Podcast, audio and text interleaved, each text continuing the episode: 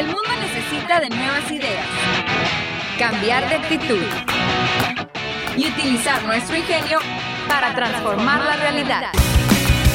Ingenio, un programa de la División de Ingeniería de la Universidad de Sonora. Iniciamos.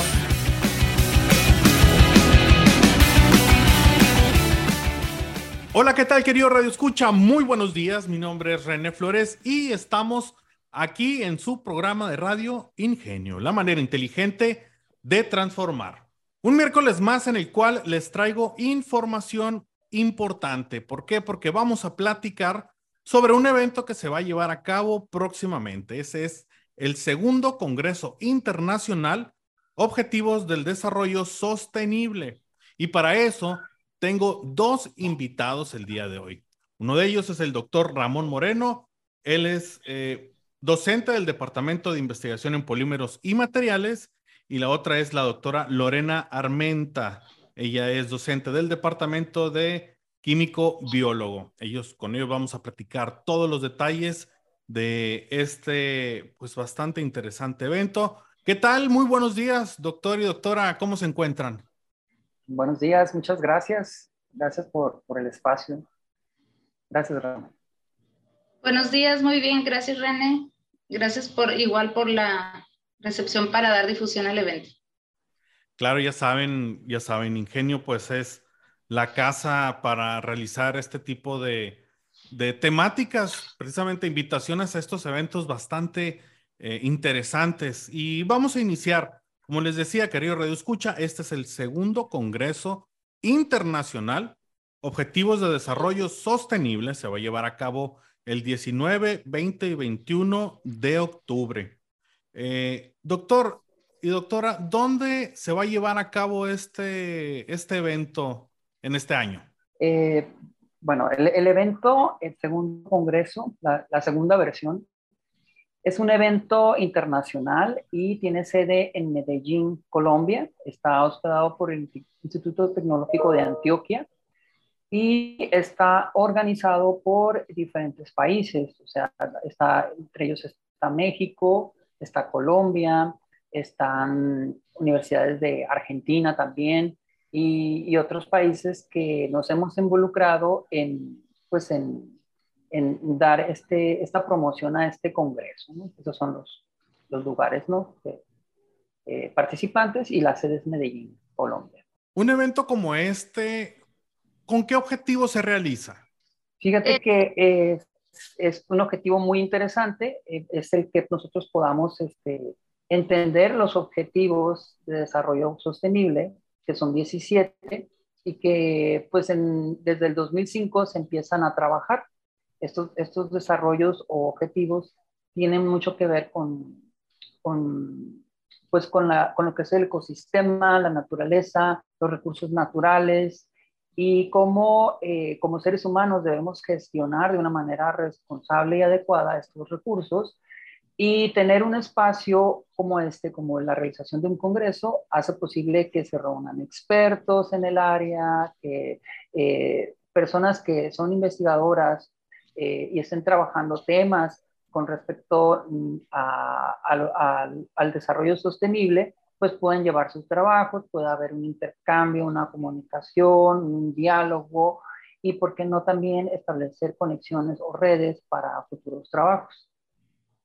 Un detalle bastante importante, la conexión siempre de las relaciones y la conexión y crear redes y colaborar y qué mejor que en un congreso internacional de este, de este tipo. Doctora, ¿qué tipo de actividades? Porque pues además de que se van a realizar eh, conferencias, va a haber varias actividades. ¿Cuáles serían estas?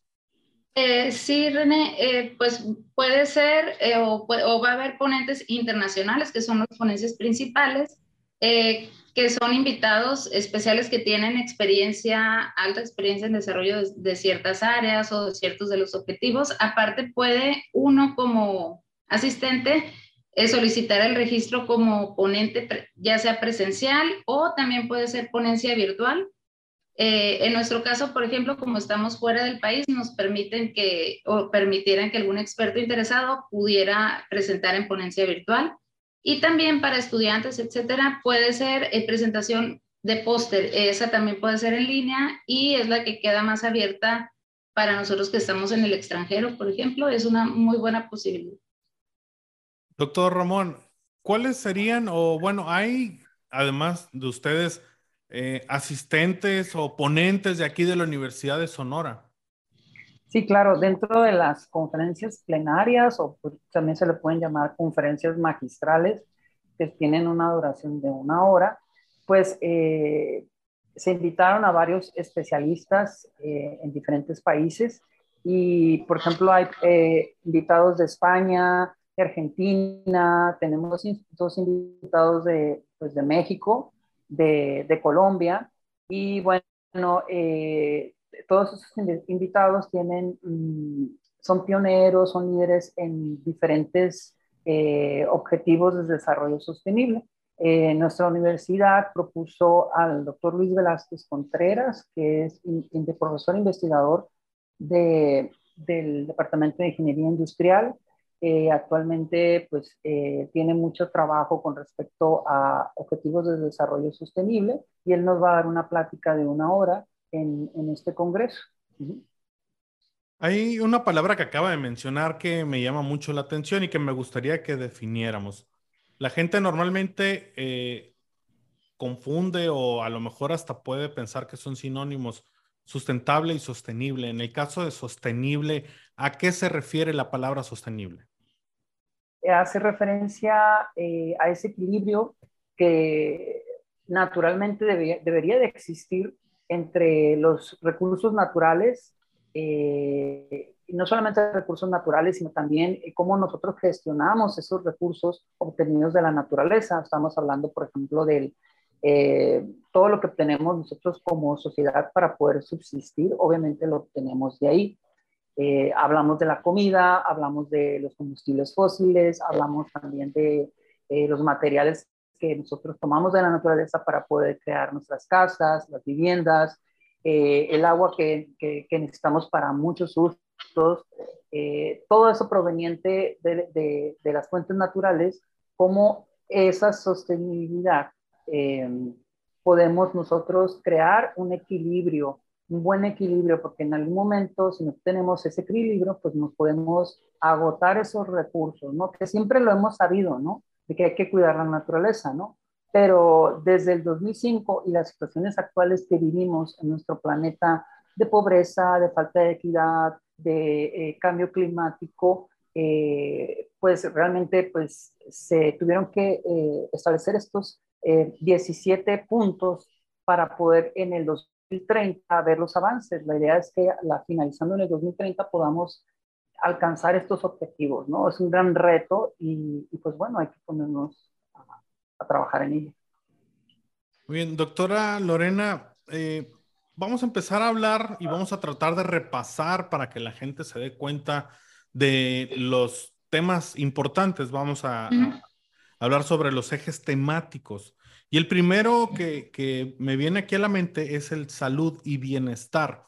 Dos, eh, digo, pues salud, no vamos a platicar sobre la importancia de la salud, ¿no? O sea, o más bien sabemos lo importante, pero el bienestar también. Eh, ¿A qué se refiere el bienestar? ¿Qué es este concepto de salud y bienestar? Eh, bueno, el objetivo sostenible 3, que es salud y bienestar, hace referencia, bueno, a todo lo que puede impactar con salud ambiental, también al desarrollo de políticas eh, públicas para la salud y prevención de enfermedades que están relacionadas eh, a los contaminantes ambientales que antes eran cuidado. Afortunadamente en años recientes, eh, pues se ha mejorado esto y permite que, que, podamos lograr un buen impacto, ¿no? Y algo, pues lo más reciente que es el COVID, que así como vino y nos sorprendió para poder o para tener que afrontarlo, eh, bueno, nos hicimos ya dependiente de un cubrebocas, de mucho material que se genera y que finalmente puede impactar también al medio ambiente porque es a gran escala, o sea, se usó en grandes cantidades y pues puede tener un impacto en el, en el ambiente. Ahora, todo eso está conectado porque en el segundo punto, que es agua limpia y saneamiento, pues no se puede hablar de salud y bienestar si no hay agua limpia y no hay un saneamiento adecuado. Pero ¿a qué se refiere también en este eje temático? Eh, bueno, este trata sobre avances que tengamos en el desarrollo de estrategias, por ejemplo, para abastecer agua potable eh, en comunidades en las cuales no siempre es, posible o no siempre tienen el acceso, técnicas de potabilización de aguas, eh, cómo restaurar cuencas contaminadas, por ejemplo. Esto, esto sí es algo que, que siempre estamos o lo tenemos como un trabajo pendiente. gestión de recursos hídricos y pues avances en restablecimiento de ecosistemas que ya han sido impactados eh, por contaminación. Muy bien. El siguiente punto es energía asequible y no contaminante. Doctor Ramón, ¿a qué se refiere con, con esto? Bueno, el, aquí el punto trata acerca de eh, cómo nos, nos, tenemos esa energía, esa energía, ¿no? Finalmente de que eh, el, uso de, el uso de ciertos combustibles, por ejemplo, el de cómo ese combustible, pues, de alguna manera eh, puede contaminar, ¿no? Si no, si, si no tenemos la tecnología o el avance o, el desarrollo tecnológico para hacer menos ese impacto al ambiente, ¿no? Y lo podemos ver en el cambio climático. Eh, también, pues, esos avances eh, de energía limpia, pues, tienen mucho impacto en, en, nuestra vida diaria y la tecnología va a la par de ello, ¿no? Eso es lo que se refiere. Muy bien, y, se conecta también como todo, industria, innovación e infraestructura. Ese es el siguiente ah. punto de, esto. Sí, claro que sí. Eh, lo que pasa es que, bueno, la industria siempre está en constante cambio, ¿no? Y debe ir a la par con esos lineamientos de eh, mantener seguro el, ambiente, ¿no? las descargas y los desechos industriales, o sea, deben de ser tratados, deben de ser confinados, eh, y cómo eh, para eso obviamente requieres una inversión, requieres eh, una innovación tecnológica y va a cambiar ciertos patrones o, o, conductas inclusive de antaño para poder este, ser más conscientes con respecto a, a, la generación de muchos residuos. ¿no? Y lo conecto esto con lo que estamos viviendo actualmente eh, para la gente que nos escucha aquí en Hermosillo, que acabamos de pasar un fin de semana totalmente lluvioso, no nomás el fin de semana, toda la semana estuvo lloviendo, yo creo como pocas veces lo podemos eh, percibir aquí en el desierto. Y uno de los temas aquí en, de los ejes industria, innovación, infraestructura, esta planificación urbana y periurbana, que pues es algo que se ve muy afectado normalmente con las lluvias y, entre otros, ¿no? Estrategias de renovación, como bien dice, bastante interesante. Doctora Lorena, lo siguiente es ciudades y comunidades sostenibles. ¿A qué se refiere este punto? Eh, bueno, aquí se trata, o bueno, más bien es planeación, todo lo que tuviera que ver con planeación de ciudades y comunidades, eh, desde materias primas para la construcción sostenibles y también desafíos en la construcción sostenible en América Latina eh, sin duda, por ejemplo, nosotros que estamos en comunidades eh, con estas temperaturas, es un ejemplo, eh, si tuviéramos una programación desde previa al, al, realizar la arquitectura de una casa, por ejemplo, se pudiera hacer que se tenga menos consumo energético, considerando con qué materiales se elaboró, condiciones climáticas, aprovechamiento de la luz sin necesidad de consumo energético. Entonces, todo eso que pudiera impactar esa área es entraría en esta parte. ¿no? Y el siguiente punto también importante, producción y consumo responsables, que podría tener bastantes como ramificaciones, ¿no? Eh, estamos hablando aquí como de la obsolescencia programada, el consumo responsable. ¿De qué se trata este, este punto?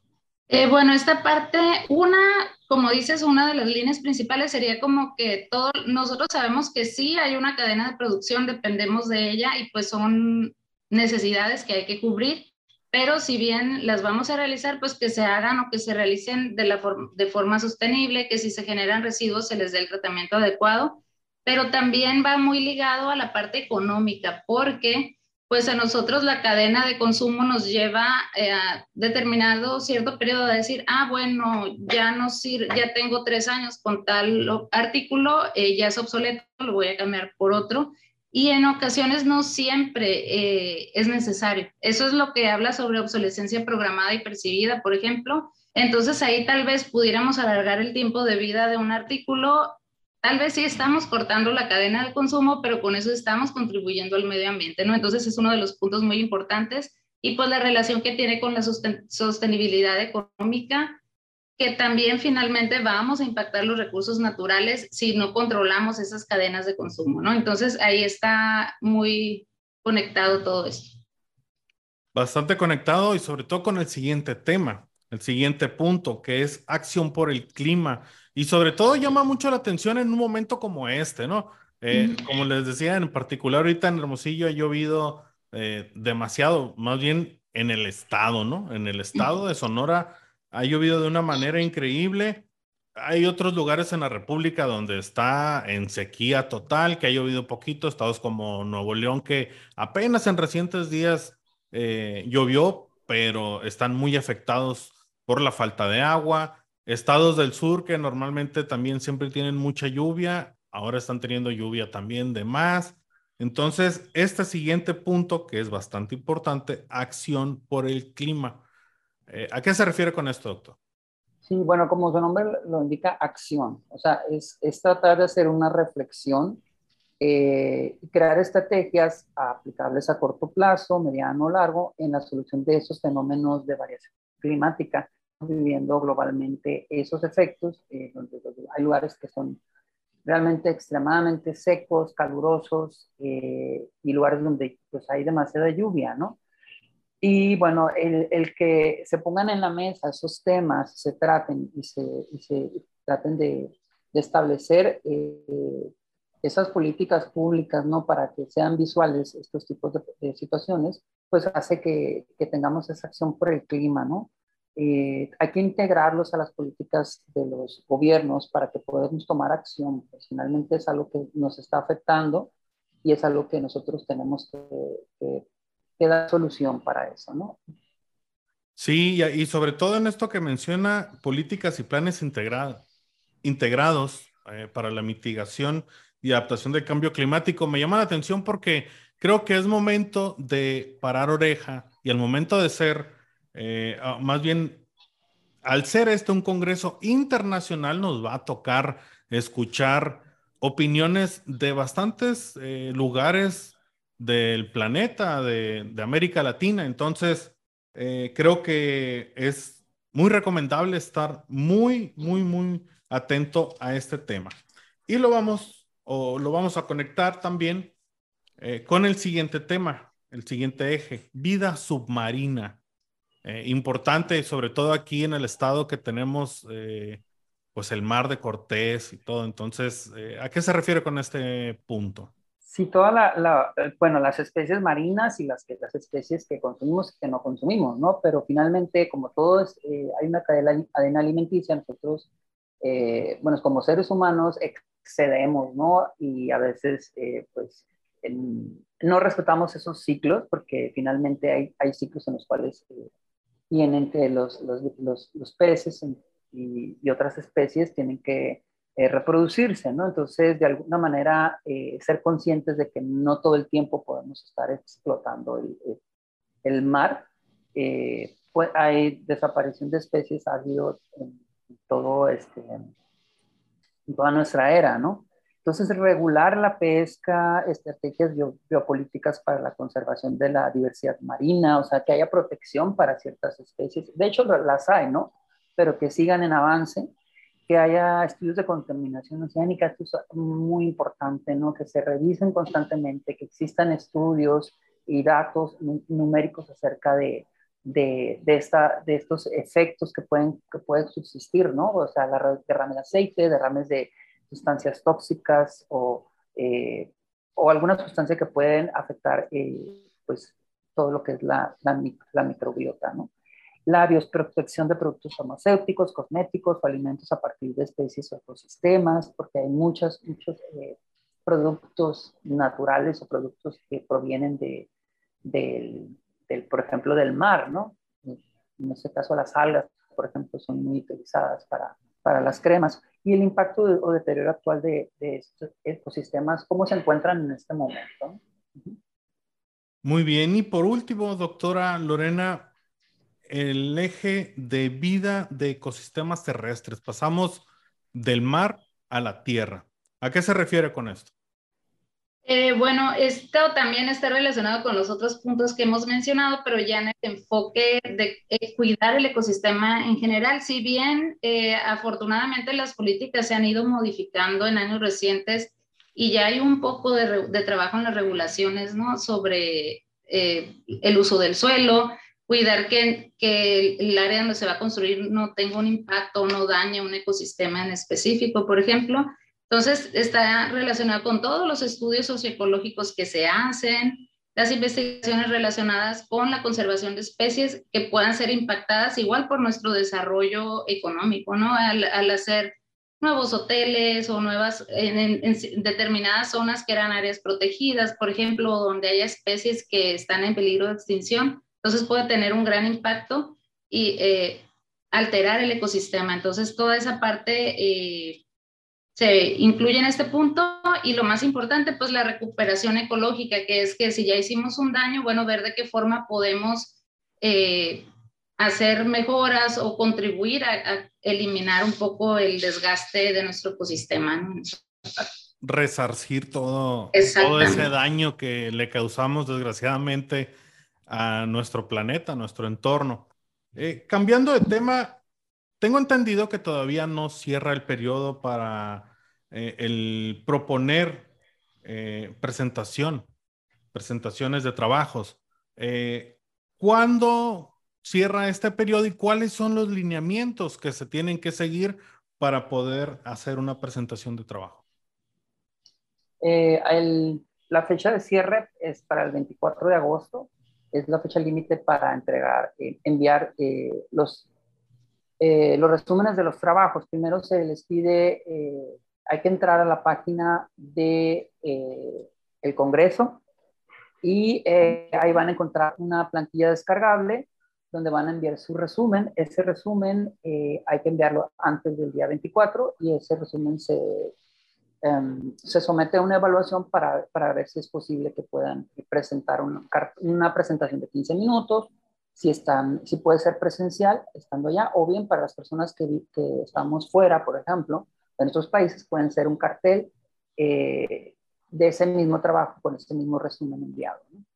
Pues Eso atentos sería, porque es el día de hoy entonces, ese, esa fecha límite.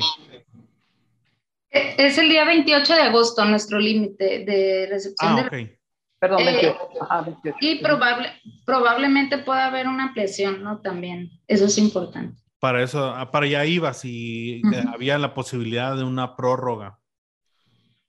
Entonces, eh, ¿cuáles son las fechas importantes de las cuales tenemos que estar al pendiente, tanto los que quieran asistir eh, como los que quieran presentar trabajos, como lo acabamos de, de, de platicar?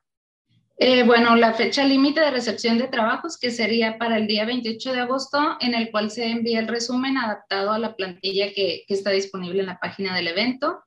Luego, antes del 16 de septiembre, se les comunicaría la publicación de qué propuestas fueron aceptadas vía correo electrónico.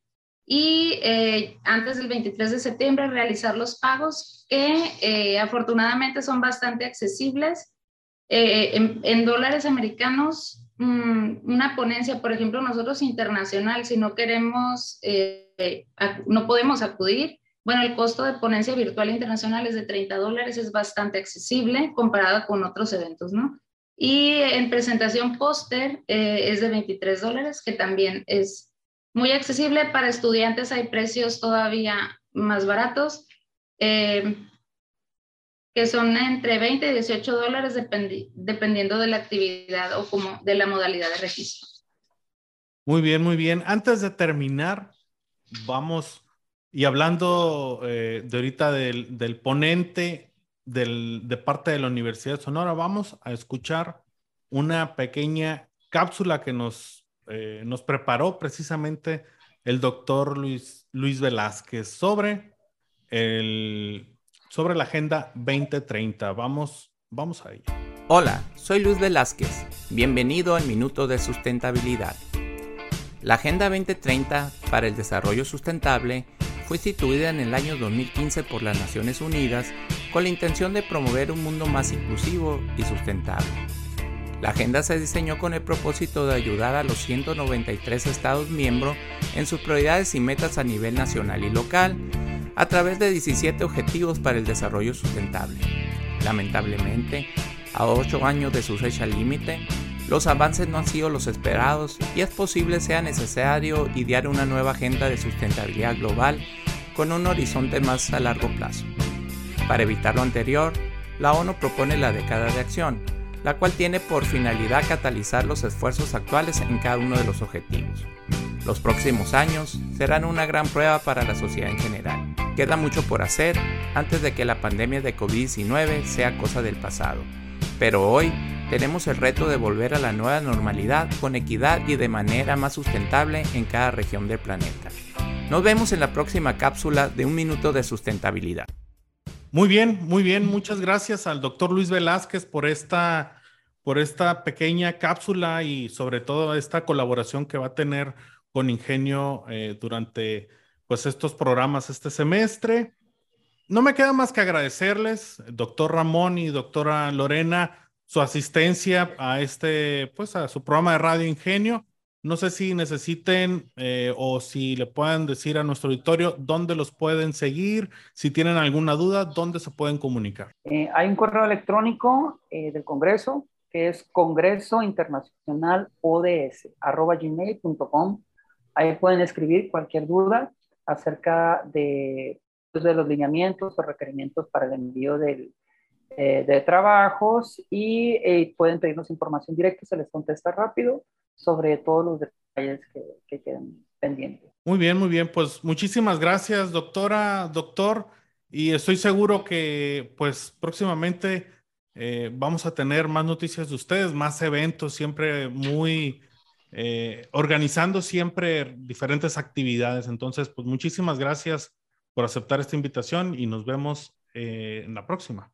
Muchas gracias, René. Muchas gracias. Muy bien, querido Radio Escucha, es así como llegamos al final de esta edición de Ingenio. No olviden darle like. Si nos están escuchando vía Facebook, obviamente esa vía Facebook viene de origen en Spotify, donde nos pueden encontrar como Ingenio Unison. También en Twitter y en Instagram como Ingenio Piso o guion bajo Unison. Mi nombre es René Flores y nos vemos en la siguiente emisión. Hasta la próxima. La División de Ingeniería de la Universidad de Sonora y Radio Universidad presentaron Ingenio, el programa que nos enseña la manera más inteligente de transformar. Te esperamos en nuestra próxima emisión.